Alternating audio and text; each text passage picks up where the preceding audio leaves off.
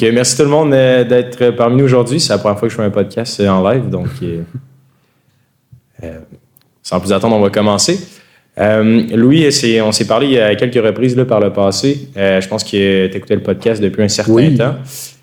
pour les gens qui ne te connaissent pas, est-ce que tu pourrais un, parler un peu plus de ton, de ton background? Oui, ben en effet, j'écoute le podcast depuis un certain temps. Puis d'ailleurs, merci beaucoup d'avoir euh, fait cette, cette entreprise-là, qui est quelque chose qu'on manquait au Québec, à mon avis. Là.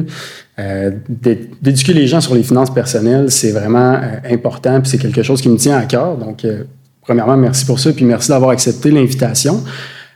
par rapport à moi, j'ai commencé à investir de façon autonome à un jeune âge, en fait, dès que j'avais 18 euh, ans, même avant 17 ans, je commençais déjà à m'intéresser à ça. Euh, donc maintenant, ça fait six ans que je fais de l'investissement autonome par moi-même. Euh, j'ai appris par, sur Internet. Puis en 2017, le, paysage québécois par rapport à l'investissement autonome était quand même assez petit. Là. Il n'y avait pas beaucoup de choix pour apprendre. Peut-être que c'est parce que je ne les connaissais pas non plus. Là. Euh, mais euh, avec les années, ben, j'ai commencé à m'intéresser à plusieurs chaînes YouTube, euh, aller voir sur des groupes Facebook, puis tout ça. Puis en faisant mes investissements de façon autonome, ça m'a vraiment permis d'apprendre puis de me développer par rapport à ça. en parallèle à ça, j'ai commencé aussi à étudier dans le domaine financier. Donc, j'ai fait une technique en service financier au Cégep de Lévis. Puis maintenant, là, je suis au baccalauréat en service financier à l'UQAR.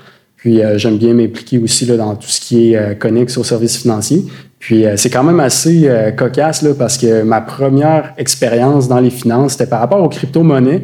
Euh, j'étais technicien informatique dans un, une mine de crypto-monnaies. Oh, fait que ça, ça m'a quand même donné beaucoup de beaucoup de de perspective par rapport à l'investissement. Euh, parce que je te donne un exemple de ce qui m'est arrivé en 2017 pendant qu'il y avait une grosse euh, bull run euh, sur le, marché des crypto-monnaies. J'ai carrément vu des gens là, se ruer dans notre... Parce que nous, notre modèle d'affaires, c'était qu'on hostait, dans le fond, des cartes graphiques pour les gens. Donc les C'est pour quelle compagnie? ça s'appelait Crypto Solutions. maintenant, ça n'existe plus, mais c'était quand même une grosse compagnie là, dans le domaine du hosting à Québec.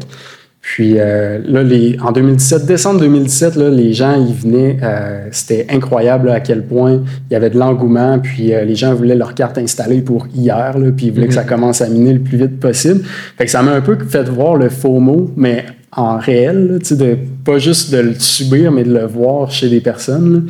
Fait que ça, ça a été une belle, un bel apprentissage aussi là, pour moi. puis sinon, ben, je travaille dans le domaine des, des services financiers depuis maintenant quatre ans.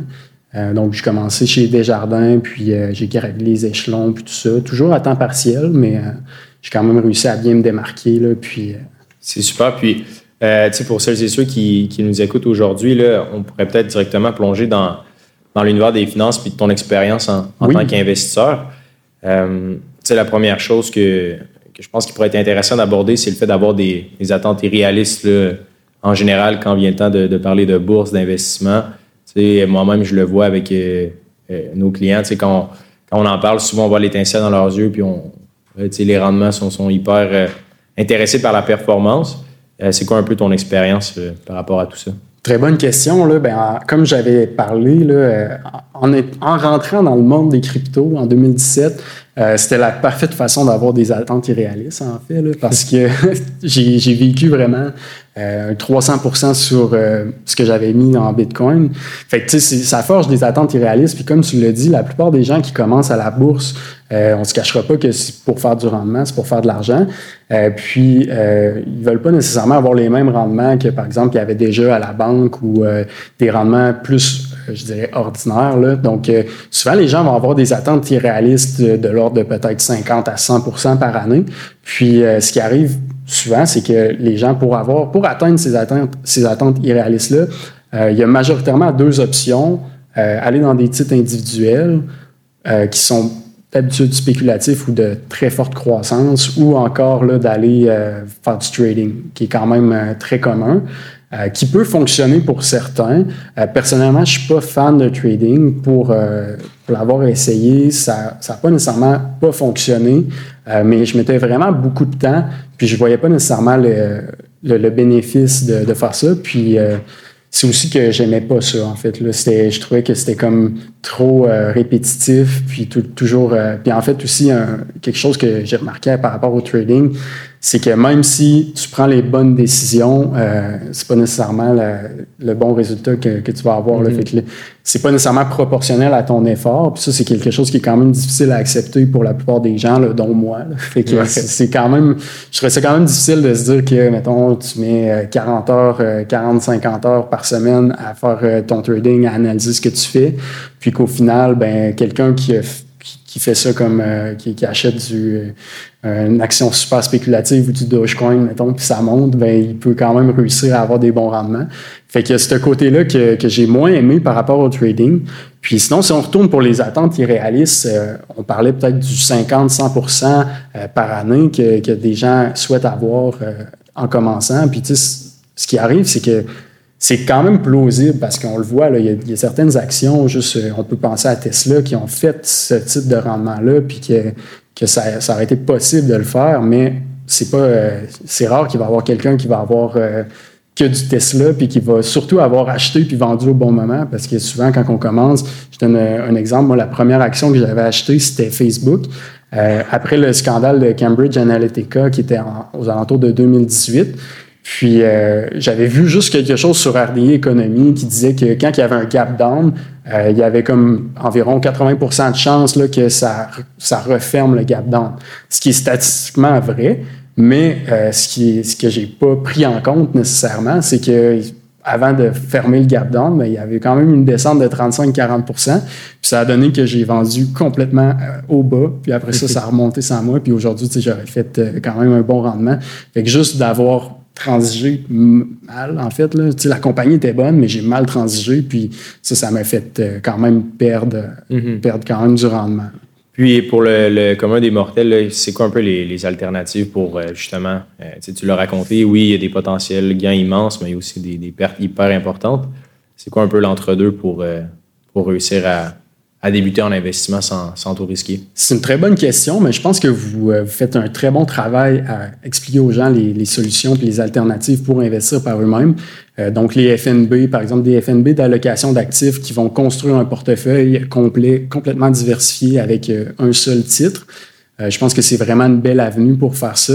Euh, puis sinon, c'est sûr que c'est possible d'aller dans des titres individuels aussi qui sont peut-être, je dirais, plus euh, raisonnables, donc euh, des entreprises avec une croissance, avec des bénéfices en fait, puis qui sont des entreprises qui, qui, qui, vont performer puis qui ont une performance plus constante que des entreprises plus spéculatives.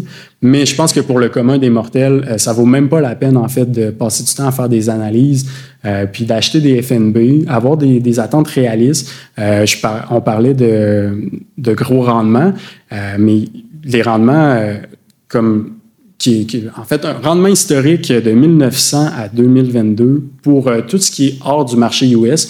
J'ai choisi de parler de d'hors du marché US en fait parce que euh, le marché US a vraiment bien performé dans les 100 dernières années, 120 dernières années. Puis on peut dire que c'est un peu une anomalie là, dans le sens que euh, c'est pas parce que ça a bien performé dans les 100 dernières années que ça va continuer. le rendement réel sur les actions sur toute cette période-là pour les actions globales, sauf les, les actions américaines, ça, ça vient d'une étude de Crédit Crédit Suisse, c'est de 4,3% Donc, si on ajoute à ça l'inflation qui a été de 3% environ pour la même période, on se retrouve à du 7,3 Ce qui est quand même un rendement euh, intéressant à avoir, mais ce qui n'est pas nécessairement ce que les gens euh, s'attendent quand ils commencent à, entrer en bourse puis qu'ils veulent, surtout au début, souvent, on a un petit capital. Euh, donc, la, la, meilleure façon de, c'est la patience, en fait, parce que ça va pas être nécessairement de vouloir faire du trading, faire du rendement trop rapidement. Puis au début, quand on a un petit capital, ben, le taux d'épargne est la chose qui va le plus déterminer comment que notre, notre, compte va grossir plus que le rendement.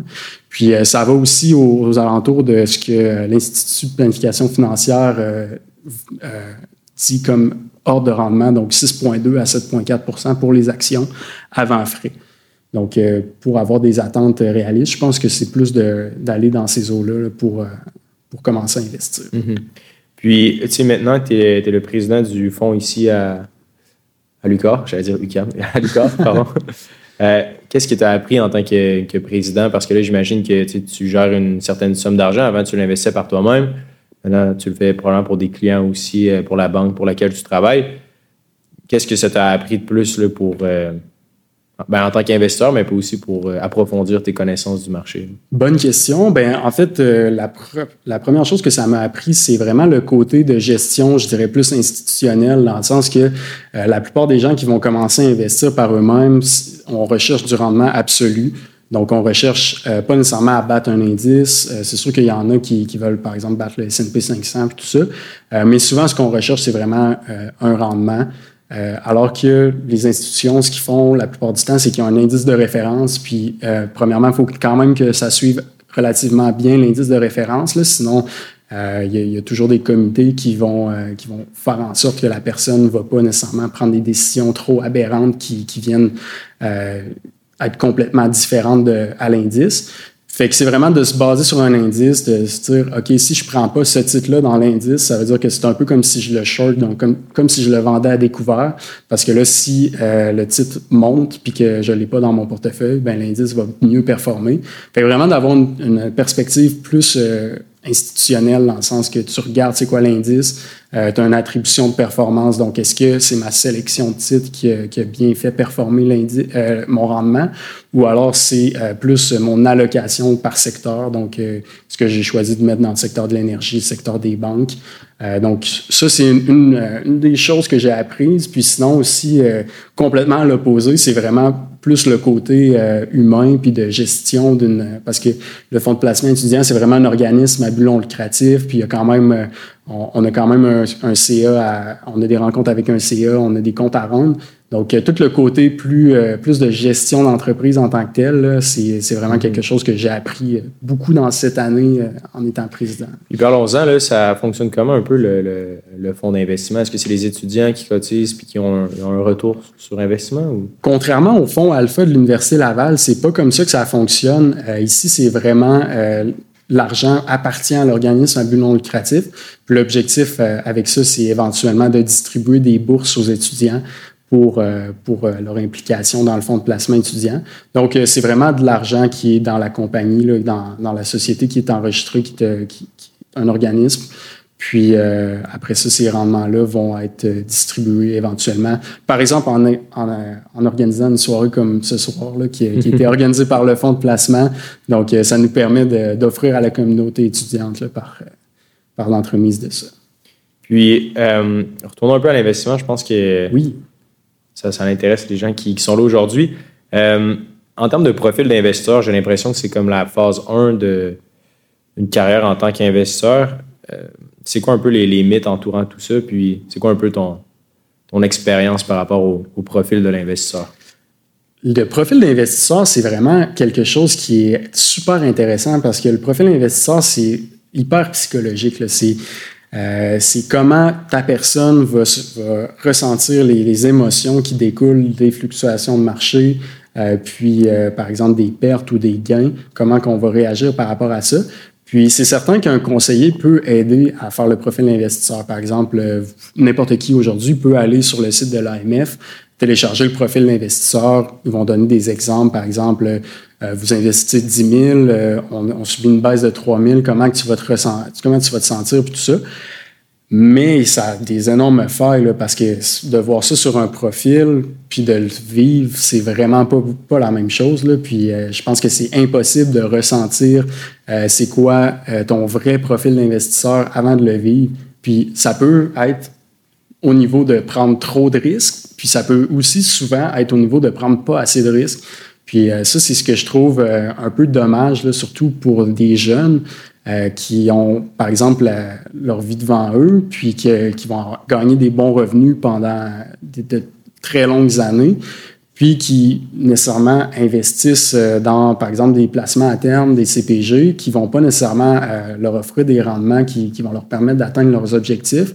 Puis ces personnes-là, ben, ils ont fait leur profil investisseur, ça dit qu'ils sont pas trop tolérants au risque, mais en fait, c'est peut-être parce qu'ils comprennent pas nécessairement c'est dans quoi qu'ils investissent, puis Peut-être même qu'ils pensent que, par, exemple, en investissant dans une compagnie en bourse, euh, il y a des risques de tout perdre. Euh, ce qui est, ben, dans une compagnie, oui, là, mais par exemple, dans des fonds communs ou dans des FNB, euh, le risque de tout perdre est quasi nul. En fait, je m'avancerais pour dire qu'il est nul. C'est sûr qu'il va y avoir des fluctuations, mais pour quelqu'un, puis ça, c'est pas juste moi qui le dis, là, il y a Ben Felix de Common Sense Investing sur YouTube qui fait un énorme travail d'éducation. C'est plus technique, mais par exemple, une des choses qu'il dit, c'est que pour un jeune, euh, puis probablement que, que tu as déjà entendu ce concept-là, mais le plus gros actif pour quelqu'un qui est jeune, c'est sa capacité de travailler, sa capacité de, de gagner un revenu, euh, ce qu'on appelle le capital humain. Puis euh, de négliger ça dans son allocation d'actifs, c'est sûr qu'on peut avoir des objectifs plus court terme. Par exemple, quelqu'un qui veut s'acheter une maison dans quelques années, ben, d'investir en bourse, c'est pas, c'est pas vraiment la, en fait, c'est vraiment pas la, chose à faire. Par contre, euh, si on a un objectif à long terme puis qu'on veut euh, économiser pour, euh, par exemple, notre retraite, puis pas avoir à le faire trop en retard comme beaucoup de personnes qui, qui, que ça leur arrive, bien, de prendre pas assez de risques avec le, en plus l'inflation qui est à des sommets, qui fait éroder le pouvoir d'achat, mais ça peut avoir vraiment des, des impacts néfastes sur la retraite, puis sur le, le, fait que tu vas devoir mettre beaucoup plus d'argent pour atteindre tes, tes mêmes objectifs. Mm-hmm. Parlons un peu des conditions actuelles. Tu sais. Bon, euh, j'imagine que euh, ton quotidien est quand même euh, baigné dans l'analyse des marchés, veut, veut pas, en tant que président. C'est quoi un peu l'état de la situation en ce moment avec bon, les taux d'intérêt, l'inflation? Qu'est-ce qui se passe, puis pourquoi ça arrive en ce moment? très grande question, très bonne question aussi. Ben, en fait, en ce moment, je dirais qu'il y a vraiment beaucoup d'incertitudes. Puis je, je dis qu'en ce moment, il y a beaucoup d'incertitudes. Euh, mais c'est une caractéristique du marché, en fait, parce que l'incertitude dans le marché, c'est quelque chose qui va être tout le temps présente, euh, n'importe quelle année. C'est sûr qu'il y a certaines périodes qui sont beaucoup plus incertaines que d'autres. Euh, puis il y a d'autres périodes que, par exemple, tout le monde s'entend qu'il va y avoir une croissance économique, par exemple, je dirais à la fin d'une récession. Mais encore là, quand tu es dans la période, c'est difficile de dire qu'il va y avoir une croissance parce qu'on vient de vivre une récession, par exemple. Euh, fait que je dirais que l'incertitude, premièrement, c'est vraiment une fonction du marché, là, puis c'est vraiment quelque chose qui, qui va être omniprésent tout le temps dans l'investissement. Mais actuellement, c'est vrai que dans les dernières années, il y a eu beaucoup d'événements. On peut penser à la COVID. Après ça, on a eu comme des stimuli monétaires euh, incroyables qu'on n'avait jamais vus auparavant, qui ont fait beaucoup monter le prix des actifs. Puis là, on a eu le retour du balancier, les taux d'intérêt qui ont remonté à des niveaux qui étaient plus euh, normaux, je dirais. Actuellement, c'est quand même des niveaux qu'on a plus euh, vus auparavant. Puis actuellement, ben, on a le retour du balancier. Fait les gens qui avaient commencé à investir en 2021, souvent, ils investissaient peut-être dans des actions plus de croissance. on peut penser, par exemple, au fonds Arch Innovation, qui était beaucoup axé dans des compagnies qui n'avaient pas nécessairement encore de revenus, mais qui étaient très prometteuses. Puis ça, ben, quand les taux d'intérêt sont bas, c'est quand même logique que la, la compagnie vale cher parce qu'on actualise des flux financiers qui sont très loin puis incertains. Donc, euh, c'est fondamentalement logique que la compagnie vale très cher, mais quand les taux d'intérêt montent, ben, l'effet est vraiment dévastateur parce que les flux financiers qui sont probable d'obtenir dans 15-20 ans, euh, ils valent vraiment plus autant que quand on avait des taux d'intérêt à 1-2% Donc, euh, il y a eu ce gros effet de retour de balancier-là. Les compagnies aussi qui prenaient beaucoup plus de dettes, puis je dis les compagnies, mais en fait, même les individus, là, les, les, individus qui avaient recours à la dette, euh, je pense à des investisseurs immobiliers aussi, euh, ben là, eux, ils ont subi vraiment un gros contre-coup, puis ils ont, ils ont vraiment comme dû absorber des hausses de coûts énormes. Puis, euh, tandis que les épargnants, ben, c'est meilleur pour eux. Même si, par exemple, un épargnant conservateur qui a des obligations, le portefeuille d'obligations a baissé, mais son rendement euh, attendu dans les prochaines années, il va être vraiment plus euh, supérieur. Là. Donc, on peut s'attendre aujourd'hui dans des rendements obligataires d'environ 5% ce qui était comme très. Ça a pris vraiment. ça fait vraiment longtemps, en fait, qu'on n'a pas vu des rendements autant alléchants là, dans le marché mm-hmm. obligataire. Puis, tu sais, sur le podcast, en général, on, parle régulièrement d'actions. Je pense que le concept est bien compris d'une action individuelle, une part d'une entreprise cotée en bourse. On achète des parts d'Apple, on achète des parts de Google, on achète des parts de Facebook. Mais pour euh, l'univers euh, obligatoire, tu sais, le monde de l'obligation, euh, pour les gens là, qui écoutent à la maison, est-ce que tu peux nous expliquer de façon simple qu'est-ce qu'une obligation puis pourquoi il, fluctue comme ça en ce moment? Ah, de façon simple, c'est de la dette, en fait. C'est, par exemple, toi, Uber, qui veut partir une compagnie, euh, tu demanderais d'investir, par exemple, 10 000, ben, on émet un coupon, une obligation, on fait un contrat de prêt entre nous deux. Puis tu me dis, je vais te rembourser sur 5 ans, le taux d'intérêt étant. Puis c'est pas plus compliqué que ça, en fait. Puis les, ce qui fait fluctuer le, marché autant, c'est parce que l'obligation, par exemple, si on fait le, contrat, si on avait fait le contrat en 2021, puis que euh, le, taux d'intérêt, on, fixe ça à 2,5% je veux, je crois à ton entreprise, puis euh, euh, tu es mon ami, fait que je te fais un bon taux. Puis après ça, deux ans après, mettons, tu avais 10 ans pour me rembourser. Deux ans après, les taux d'intérêt sont à 5-6 ben moi, je vais comme un peu regretter d'avoir fait un prêt à 2, 2,5 parce que je pourrais aujourd'hui euh, faire euh, bien plus d'argent en investissant dans, dans, un autre prêt, en faisant un autre prêt. Euh, puis ça, ben, c'est ce qui explique en fait là, les, les, fluctuations dans le marché obligataire. C'est le coût d'opportunité d'avoir d'avoir investi dans un prêt alors que les taux d'intérêt étaient faibles, puis que maintenant sont plus élevés. Donc, pour si, mettons, moi, je voulais vendre euh, le contrat qu'on a ensemble à quelqu'un d'autre, mais la personne, elle ne voudra pas payer euh, autant pour un contrat à 2, 2,5% Elle va vouloir un prix qui, qui, reflète, en fait, un, rendement de 6% je dirais, par exemple, pour une obligation corporative. Euh, donc, il va falloir que moi, je baisse mon prix d'obligation, puis je dis, par exemple, au lieu de te, te le vendre à 1000, ben, je vais te le vendre à 700 puis, euh, on va pouvoir, euh, tu vas pouvoir rattraper ton rendement là, avec euh, le gain qui va, qui va subir là, avec les années. Donc, je pense que simplement, c'est ça. Après ça, c'est vraiment plus compliqué que ça. Mais le, le, concept est quand même assez intéressant à comprendre.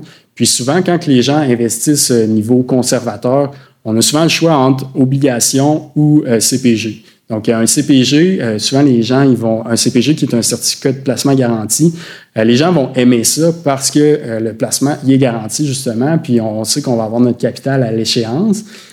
puis ça fluctue pas, contrairement aux obligations. Tu sais, une obligation, par exemple, qu'on achète aujourd'hui, va fluctuer. Mais la seule raison pourquoi l'obligation fluctue, c'est parce qu'il y a un marché pour ça. Si le CPG avait un marché puis qu'il était rachetable en tout temps, il y aurait aussi des fluctuations, mais c'est juste qu'il n'est pas rachetable. Donc, par exemple, si tu décides demain matin d'acheter une obligation euh, du, euh, du gouvernement du Québec, son, euh, puis que tu la tiens jusqu'à échéance, ça va avoir exactement le même effet qu'un CPG, mais euh, toi, tu vas l'avoir fluctué dans ton compte euh, de courtage. Donc, c'est pour ça qu'il y a certaines personnes qui préfèrent les CPG, qui est quand même une raison de finance comportementale valable, dans le sens que les gens, il y, a, certaines personnes qui veulent pas voir leur placement fluctuer. Donc, dans ce cas-là, un CPG serait une bonne option.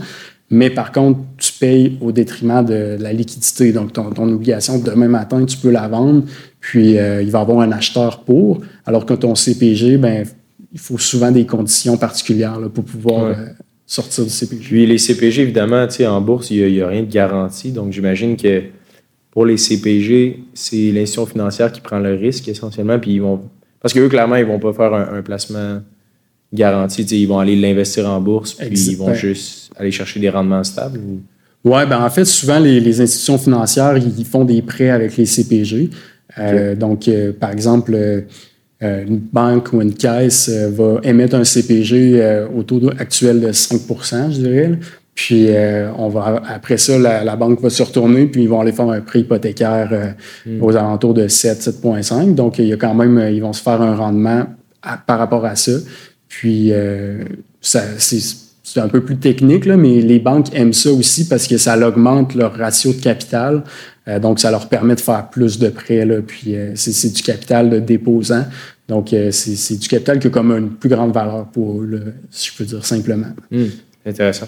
J'imagine que Desjardins, en plus, doivent en faire énormément, étant donné qu'ils ont, une grande partie, ils ont 60% des hypothèques au Québec, je pense. En effet, en effet. Desjardins est un très gros joueur. Puis, c'est pour ça aussi que il y a beaucoup de placements garantis liés au marché qui, sont octroyés par Desjardins là, parce que c'est quelque chose qu'ils aiment pour avoir du capital pour investir dans des prêts, justement. Puis aussi, Desjardins, c'est quand même une institution euh, conservatrice dans, dans leur gestion de, de, capital, donc ils aiment avoir beaucoup de déposants, euh, puis euh, moins prendre de capital sur les marchés financiers. Parlons un peu de, de fiscalité. oui. REER, CELI, CELIAP. J'ai l'impression que c'est de mieux en mieux connu, mais encore obscur pour plusieurs. brièvement, la différence puis l'avantage entre le CELI, REER, CELIAP Puis après ça, on pourrait parler aussi de pourquoi certaines personnes négligent la fiscalité ou pourquoi, tu sais, c'est pas assez vu. Donc, pour les différences entre les, les, différents comptes enregistrés, souvent, ça va être utilisé pour certains objectifs. Euh, donc, on peut penser au CELIAP, qui est le nouveau compte pour l'achat d'une première propriété. Euh, on en a beaucoup parlé, là, je pense même sur le podcast, on a parlé, vous en avez parlé plusieurs fois aussi. Là. Donc, euh, je je réexpliquerai pas nécessairement le concept plus que ça, là, mais c'est vraiment un compte là, pour pouvoir acheter une première propriété, qui est actuellement, selon moi, le compte le plus avantageux pour quelqu'un qui peut ouvrir, qui, est, admissible à ouvrir un CELIAP. Euh, d'ailleurs, euh, ben, je ne sais pas si ça va être encore sorti, mais pour les gens dans la salle, si vous avez euh, un peu de temps, vous pouvez ouvrir votre CELIAP parce que ça va vous permettre d'avoir votre cotisation de 2023 que vous allez pouvoir utiliser en 2024 aussi. Donc, c'est quand même euh, important, si vous voulez ouvrir un CELIAP, de le faire le plus tôt possible pour avoir votre 8 000 de cotisation qui va être disponible en 2024. Euh, fait que ça, c'est pour le CELIAP. Puis euh, pour, euh, par exemple, le R3E, qui est un compte qui est quand même peu abordé, là, donc euh, le régime enregistré d'épargne études, qui va permettre d'avoir des, grosses subventions du gouvernement vraiment intéressantes de l'ordre de 30% pour les études de votre enfant. fait que ça, c'est un compte qui est vraiment intéressant pour les, la plupart des gens. Puis sinon, après ça, pour un compte, je dirais plus pour soit de l'épargne ou pour de l'investissement pour la retraite, on va beaucoup avoir le choix entre le CELI puis le REER. Puis euh, souvent, ben, le CELI, c'est quand même euh, bien compris de la plupart des gens. C'est assez simple. Euh, c'est de l'argent qui a déjà été imposé qu'on met dedans. Puis pendant qu'il est dans le CELI, ben, il n'y a pas d'impôt, puis on le ressort, puis ça n'a pas d'impact sur notre déclaration de revenus. Mais je trouve que le REER est assez mal compris par beaucoup de personnes. si je te pose la question de, m'expliquer un peu c'est quoi les, caractéristiques d'un REER, là, puis pourquoi les gens investiraient dans un REER. Ouais. Euh, mais je pense que l'avantage. C'est pas une question de piège. Là. Non, non, non. mais l'avantage du REER, c'est euh, ultimement, ben, on le sait tous là, pour sa retraite. Mais moi, ce qui m'intéresserait de savoir plutôt, c'est pour un, jeune, une personne dans sa vingtaine, la mhm. différence, le CELI REER. Euh, quand est-ce que c'est plus avantageux d'investir dans un CELI versus un REER selon, Oui, ben, le, pour, euh, pour le REER, souvent c'est présenté comme une façon justement d'investir pour sa retraite. Puis euh, c'est un peu mal compris dans le sens que les gens, je, je, disais ça sur un groupe justement hier, là, est-ce qu'investir dans des REER, c'est bon? Puis il y avait des commentaires, c'était comme euh, non, c'est pas bon, euh, tu vas devoir payer beaucoup plus d'impôts à ta, retraite que ce que tu payes actuellement, donc euh, tu devrais pas investir dans un REER.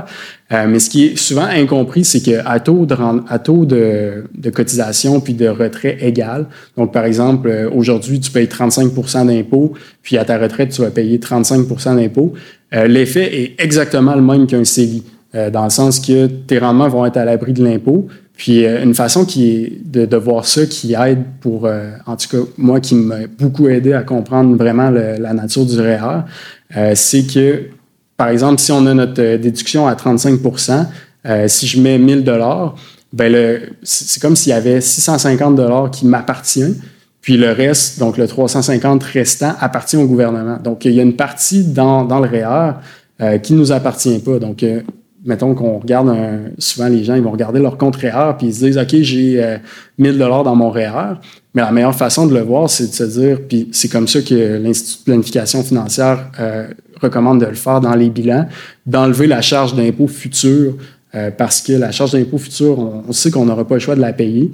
Euh, donc, euh, en même temps, ça permet aussi de ne pas penser que l'argent qu'on reçoit en retour d'impôt dans l'année de cotisation du REER, c'est de l'argent gratuit, puis qu'on peut la dépenser, puis que j'ai 1000 dollars dans mon REER pour, pour couvrir ça. C'est l'argent que c'est comme si le gouvernement nous dit, OK, j'investis avec toi dans ton REER, puis tu vas devoir me payer 35% au retrait aussi. Fait que ça, c'est une, façon de voir le REER qui permet de, vraiment comme enlever tous les billets comportementaux qui sont par rapport à, recevoir de l'argent dans l'année même, puis à devoir en payer plus tard. Puis souvent, les, gens aiment mieux recevoir de l'argent. Puis c'est beaucoup utilisé aussi, c'est vendu comme ça, dans le sens que, euh, mettons, tu reçois une facture fiscale à la fin de l'année, tu, vois, OK, je dois, mettons, 1000 dollars à l'impôt, OK, on va prendre des REER, puis tu ne devras plus rien. Euh, ce qui est pas nécessairement, ben, ce, qui est, ce qui est vrai dans l'année, mais qu'après ça, ça peut donner un peu des découragements quand c'est le temps de décaisser puis qu'il faut payer l'impôt sur, sur le REER.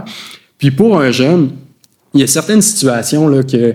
Euh, parce que là, l'exemple que je parlais, c'était vraiment, euh, par exemple, à un taux de rendement, euh, excuse-moi, un taux d'impôt égal à l'entrée puis à la sortie. Mais la beauté du REER, c'est que, par exemple, si aujourd'hui on fait des revenus vraiment plus élevés que ce qu'on va avoir à la retraite, ben, on va pouvoir déduire un taux plus haut que ce qu'on fait, ce qu'on va avoir à payer à la retraite. Puis, il y a un autre facteur aussi qui est à prendre en compte, c'est qu'on a les taux d'impôt provinciaux puis euh, fédéraux. Euh, puis, il y a aussi d'autres euh, choses, comme par exemple le crédit de la TPS TVQ. moi, je suis étudiant, je ne fais pas encore un super gros revenu, donc j'ai des, des, dépôts directs dans mon compte TPS TVQ. puis, ça, ça, ce qu'on appelle le taux effectif marginal d'imposition, qui est un concept qui prend en compte vraiment tout ce qu'on doit payer pour un revenu supplémentaire. Donc, euh, je donne un exemple. J'avais sorti des chiffres pour un couple euh, qui a deux revenus, deux enfants, avec des frais de garde de 10, 750 par année. Euh, pour le revenu familial qui passe de 80 000 à 85 000 avec les allocations familiales qui sont octroyées par le gouvernement on a environ 55% de taux effectif euh, marginal d'imposition. Donc, euh, on est quand même nettement supérieur que euh, le taux d'imposition qu'on voit, par exemple, sur des calculatrices d'impôts. Puis ça, d'ailleurs, vous pouvez aller le voir sur, par exemple, les courbes de la Ferrière, où il y a encore la chaire de, fiscalité de finances publiques de l'Université de Sherbrooke qui a des très, bons articles là-dessus. Il y a aussi la calculatrice REER là, que vous pouvez chercher sur Internet. Puis, pour le même couple, si on retourne à leur décaissement, de 65 à 69 ans, euh, qui ont un revenu du revenu de pension admissible, donc euh, bien partagé, pour le même revenu, donc de 80 000 à 85 000, bon, on a environ 37,5% de taux effectif euh, marginal d'imposition. Puis ça, ça représente une économie fiscale sur le 5 000 de 875 Donc, c'est sûr que 875 comme ça, c'est peut-être pas nécessairement si énorme que ça, mais c'est le genre de choses qu'on peut répéter d'année après année, puis que ça vient vraiment euh, s'additionner. Puis, euh, si on le met plus en pourcentage, mais c'est 17,5% de rendement quand même euh, qui, qui, peut représenter, par exemple, à, à 8 bien, plus que deux, deux années de revenus, là, deux années de rendement. Donc, c'est pas à négliger. puis c'est sûr que c'est peut-être moins intéressant à parler de ça que parler des rendements, de la bourse, puis tout ça. Mais euh, je trouve que la fiscalité, c'est souvent euh, négligé là, pour euh, beaucoup d'investisseurs autonomes, puis beaucoup d'investisseurs là, tout court. Oui, puis parlons-en de quelques stratégies pour économiser de l'impôt. tu en as nommé quelques-unes d'entre elles. Qu'est-ce que les, personnes peuvent faire avec leur investissement pour, pour se faire imposer moins ultimement? Oui, ben, premièrement, bien, bien utiliser les comptes enregistrés. Euh, donc, euh, il y a des petites stratégies là, qui peuvent faire des, différences, comme par exemple le REER. Euh, il y a une convention fiscale avec les États-Unis qui permet de ne pas payer l'impôt américain sur les dividendes. Donc, par exemple, dans du non enregistré, dans, du non enregistré, c'est un peu parce qu'il y a un crédit d'impôt, là, mais par exemple, dans du CELI, quelqu'un qui, qui, reçoit un dividende américain va devoir payer 15 de, de, son revenu. puis ça, il n'y a pas de façon de le récupérer dans un CELI.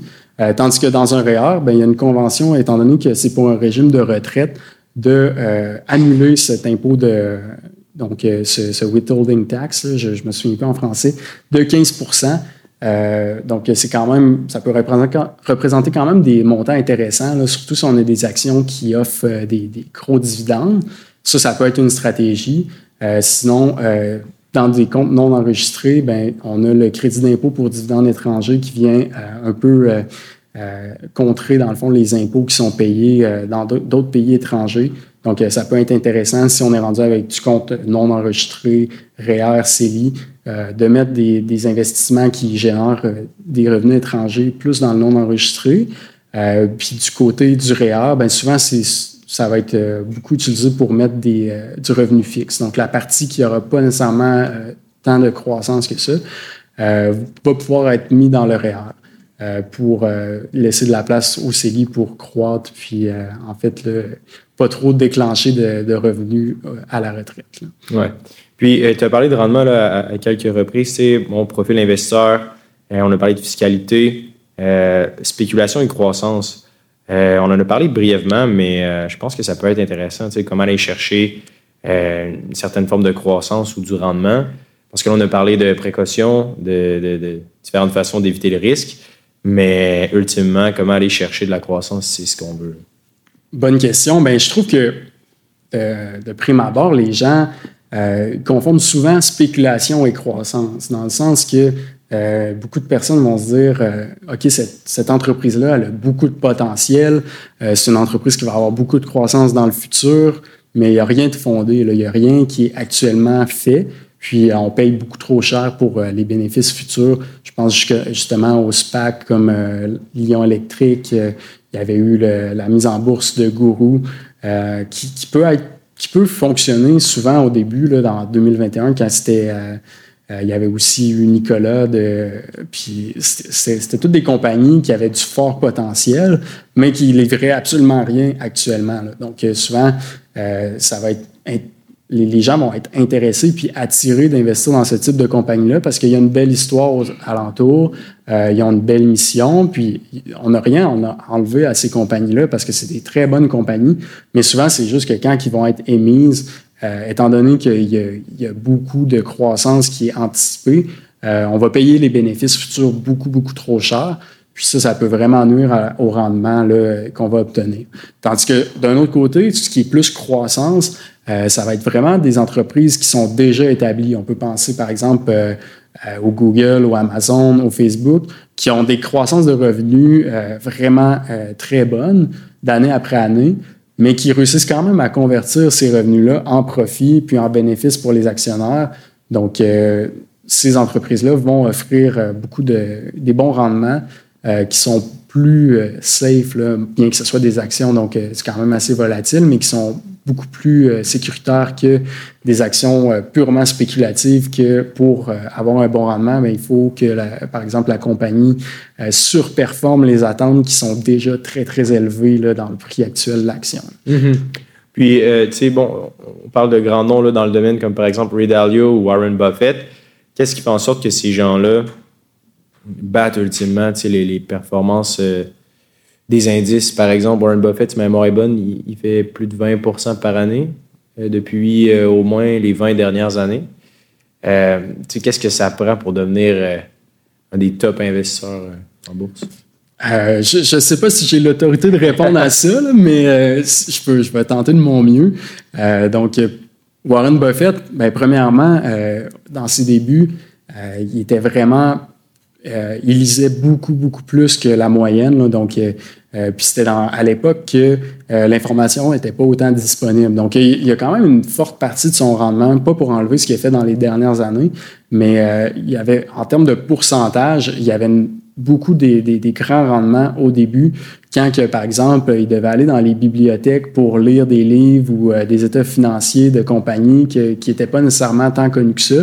Puis euh, j'ai vu euh, récemment, j'ai vu pas de source par rapport à ça, là, mais que euh, quand sa stratégie de cigar bot, d'acheter des compagnies qui étaient vraiment sous-évaluées, parfois il achetait des compagnies à deux fois les bénéfices, ce qui est très très rare. en fait, je pense même pas que ça existe dans le marché actuel, à part peut-être une compagnie vraiment méconnue. Mais lui, il arrivait à dénicher des, des compagnies qui étaient pas regarder des analyses qui n'avaient pas de système nécessairement d'information non plus là, pour, euh, par exemple, euh, des Bloomberg Terminal ou des, euh, des outils ou même du Yahoo Finance, Google Finance, tout ça pour aller trouver ces compagnies-là. Il n'y avait pas de screener puis tout ça. Fait que lui, son screener, ben, c'était vraiment de travailler plus que les autres puis d'aller lire plus, plus que les autres. Fait que je pense que ça, ça a quand même beaucoup contribué à son succès. Puis, euh, bien entendu, aussi, là, tout ce qui est, euh, toutes les études qu'il a faites, tout ce qui est euh, sa sagesse qu'il a acquérie avec les années, lui, il investit. Je pense qu'il avait commencé à investir quand il avait l'âge de, de 12-14 ans, là, donc il en a vécu beaucoup. Fait que je pense que ça, c'est vraiment, c'est vraiment un gros facteur dans sa réussite. Puis aussi de toujours avoir une stratégie qui correspond à son, son, cadre de compétences. Ça, il dit beaucoup, euh, il dit souvent ça. Euh, au lieu d'aller euh, dans les nouvelles trends qui sont à la mode, puis de vouloir surperformer avec des, des, nouveautés, ben lui, il va se dire, OK, moi, je comprends c'est quoi des compagnies d'assurance, je comprends c'est quoi le Dairy Queen, par exemple, ou Fait que je vais investir là-dedans, puis je vais acheter la compagnie parce que ça a, ça, ça a des bons rendements financiers, puis euh, c'est parfait pour moi. Euh, puis je vais attendre de vraiment bien, bien comprendre la compagnie avant d'investir dedans. Je donne l'exemple de Apple, euh, qui est présentement sa plus grosse position dans Berkshire Hathaway. Je crois que c'est la moitié de son portfolio. Quasiment, ouais. C'est peut-être même rendu la moitié, étant donné qu'il y a quand même une bonne performance. Fait que c'est un portfolio quand même très concentré. Là. Si on, met la moitié d'un portefeuille dans un titre, c'est parce qu'on a des grosses, grosses convictions que ça va bien performer. Euh, puis lui, avant d'investir dans Apple, il a quand même attendu quelques années. Je pense qu'il avait commencé à faire sa position en 2014, aux, aux alentours de 2014. Puis, tu sais, il aurait pu investir avant parce que c'est sûr qu'il en entendait parler, puis euh, il, ne comprenait pas c'était quoi cette compagnie-là, il savait pas c'était quoi nécessairement l'intérêt, mais il faisait quand même ses recherches.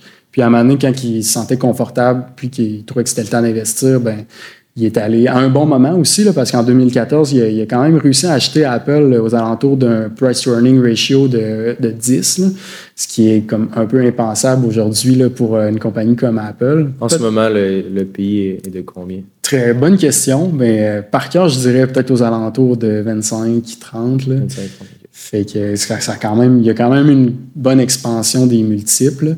Euh, donc, euh, d'attendre vraiment d'être confortable avant d'investir. Puis ça, c'est valable pour, euh, pour un investisseur autonome aussi. Là. Euh, je crois qu'il y a beaucoup de personnes qui vont commencer à investir euh, sans nécessairement comprendre les compagnies. Puis peut-être même que ça va bien fonctionner au début, donc ils vont investir, puis ils vont avoir des, des, bons rendements, donc ça, ça leur forge une confiance, puis tout ça. Mais on s'entend que c'est pas nécessairement ça qui va permettre d'avoir euh, des bons rendements à long terme, d'investir un peu dans, dans, des, dans des choses qu'on comprend pas nécessairement, puis euh, d'y aller comme un peu plus au feeling. Fait que de bien comprendre, puis de bien se renseigner, de bien se former, euh, je pense que c'est vraiment primordial pour surperformer les marchés. Mais je pense, d'un autre côté, que la plupart des gens n'ont pas besoin de surperformer les marchés, en fait. L'investisseur autonome moyen n'a aucunement besoin de, de surperformer les marchés pour, euh, pour atteindre ses objectifs. Oui, parce que, clairement, on, en a parlé. Je pense que l'histoire de Warren Buffett est, intéressante, puis elle marque l'imaginaire de, plusieurs investisseurs qui, qui débutent. Mais euh, ultimement, pour euh, le quotidien, tu en as parlé brièvement. les FNB, c'est un véhicule qui est intéressant. On en a parlé souvent sur le podcast. Mais est-ce qu'il y a, a d'autres stratégies mises à part l'investissement en bourse pour pour les gens qui veulent aller chercher un rendement. Euh, je sais qu'on parlait peut-être euh, d'immobilier, de, REIT, entre autres, entre autres, qui est un véhicule euh, intéressant qu'on peut, qu'on pourrait aborder là, au niveau fiscal également. Oui, ben les REITs, en fait, je voulais en parler un peu au niveau fiscal parce que je trouve ça super intéressant par, par leur structure, qui est dans le fond une fiducie de placement immobilier. ça permet de distribuer les revenus sans payer d'impôts. Donc, en fait, le, l'impôt va être payé dans, la main, dans les mains des détenteurs. Puis ça, ça peut faire en sorte que, par exemple, si on le met dans un CELI, dans un REER, euh, à ma connaissance, c'est la seule façon d'obtenir du revenu d'entreprise avec aucun impôt qui sera payé. Donc, euh, par exemple, euh, si on regarde les états financiers d'une fiducie de placement immobilier, la ligne impôt est à zéro. Fait que, puis après ça, euh, si par exemple on l'a dans, dans un compte non enregistré, euh, c'est sûr que là, ça ne serait pas avantageux parce qu'on va devoir payer des impôts euh, au taux, le taux effectif d'imposition, donc vraiment le, plus haut taux, comme par exemple pour un revenu d'intérêt. alors que pour un dividende canadien, un dividende déterminé, ben, étant donné que la compagnie elle a déjà payé sa part d'impôt, on va donner un crédit à, la personne au particulier dans son, son, compte non enregistré pour équivaloir à peu près le euh, un taux d'imposition global.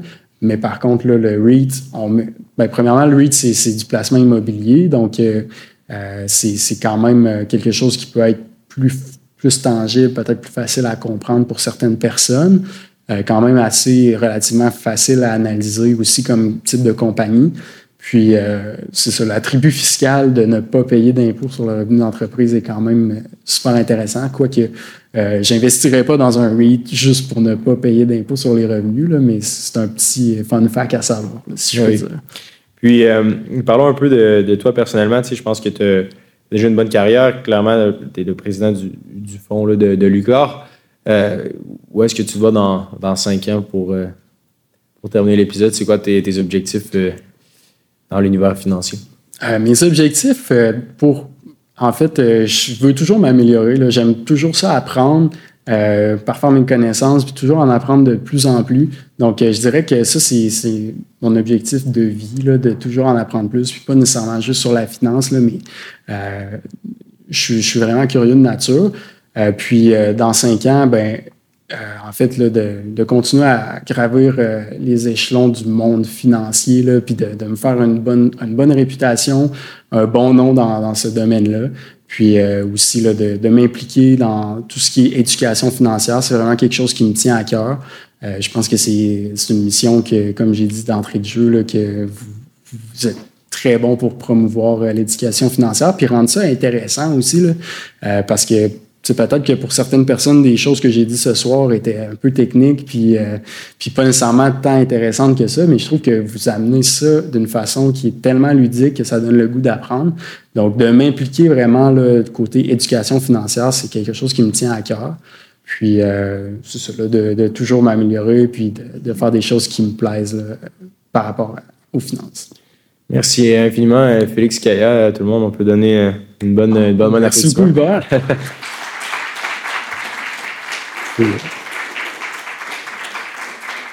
Je crois qu'on avait une période de questions. Oui, donc euh, si vous voulez poser des questions, euh, vous pouvez euh, vous rendre aux deux micros qui sont présents ici. donc, ça va nous faire plaisir de répondre à toutes questions.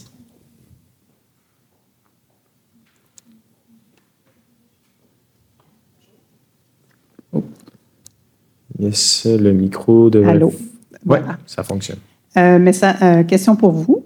Euh, vous avez mentionné Ben Félix. Oui. ben Félix est très connu pour sa fameuse déclaration sur les relevances des dividendes. Oui. Une vidéo hautement citée par tout le monde.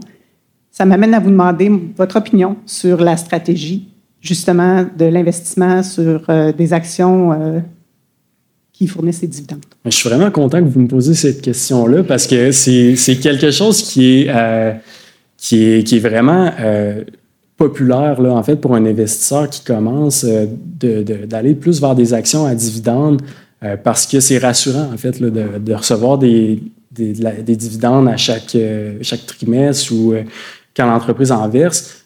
puis souvent, ben, les investisseurs autonomes vont faire un peu l'erreur de se diriger vers des compagnies juste pour leurs dividendes, puis peut-être payer un peu trop cher aussi pour cette compagnie-là.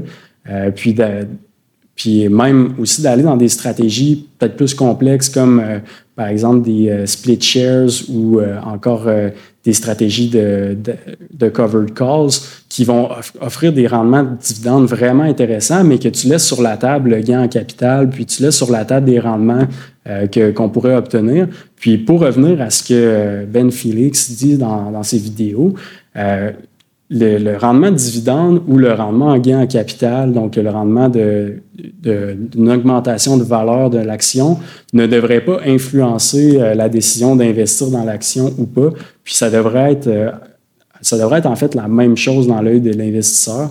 Puis euh, même qu'une compagnie qui offre un dividende, mais souvent ça veut dire qu'elle n'a pas nécessairement d'opportunité d'investissement à l'intérieur de l'entreprise, alors qu'une entreprise qui, par exemple, on parlait de Warren Buffett tantôt, euh, Berkshire Hathaway a fait la décision de ne jamais donner de dividende parce que euh, Warren Buffett se disait que ce rendement-là va être vraiment mieux investi par lui-même, puis il va être capable de trouver des opportunités d'investissement par lui-même, euh, puis il a totalement raison. Là, puis ça fait pas nécessairement une, entreprise euh, comme Berkshire Hathaway moins intéressante. Ça la rend pas moins intéressante.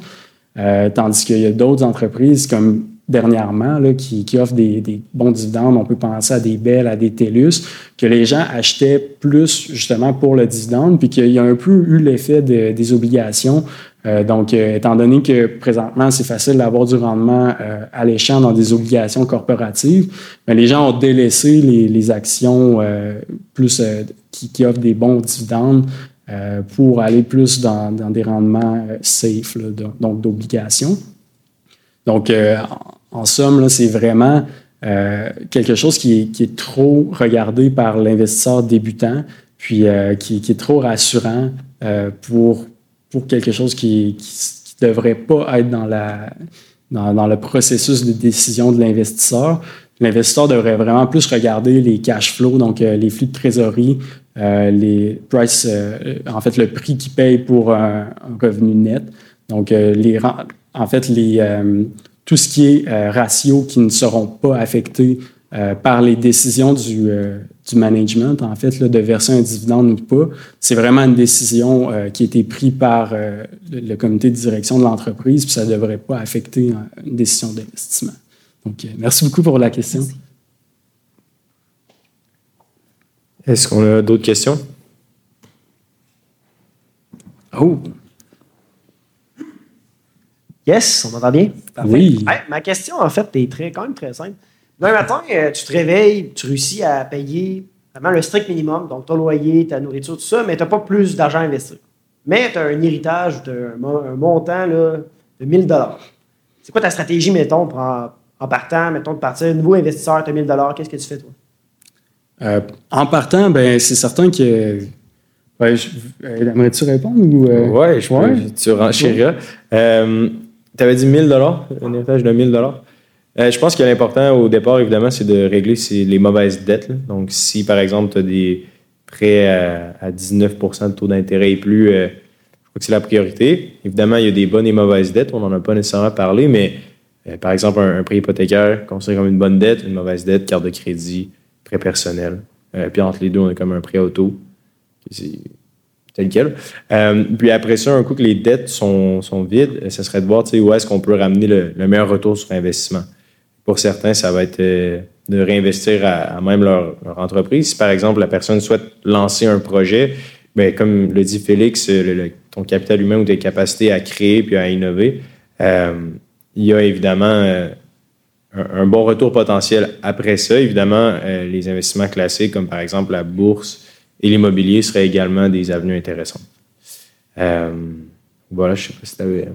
Ouais, puis ben, en fait, la question que je pensais que tu allais poser, c'est euh, parce qu'il y a souvent des, gens qui posent cette question-là, c'est euh, par exemple pour un gros montant, c'est sûr que 1000 dollars, euh, on se poserait peut-être pas nécessairement cette question-là, mais pour un gros montant, est-ce que je l'investis tout de suite ou je l'étale sur une, période?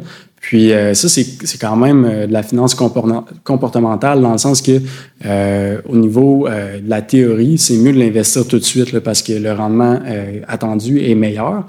Mais euh, d'un autre côté, euh, si tu te sens pas bien de l'investir tout de suite parce que ça peut peut-être descendre, mais ça peut être une bonne idée aussi de l'étaler si c'est quelque chose qui, euh, donc de faire comme du dollar cost averaging, c'est quelque chose là, qui, qui te rassure personnellement. Mais sinon, tout ce que Hubert a dit est très vrai et excellent. Là. Donc, de commencer par payer ses dettes, puis après ça, pour investir dans le, marché boursier, mais je pense qu'il faut quand même pour le faire par nous-mêmes, il faut quand même avoir des certaines connaissances. Là. Que c'est quand même assez accessible, puis euh, c'est facile à trouver sur Google.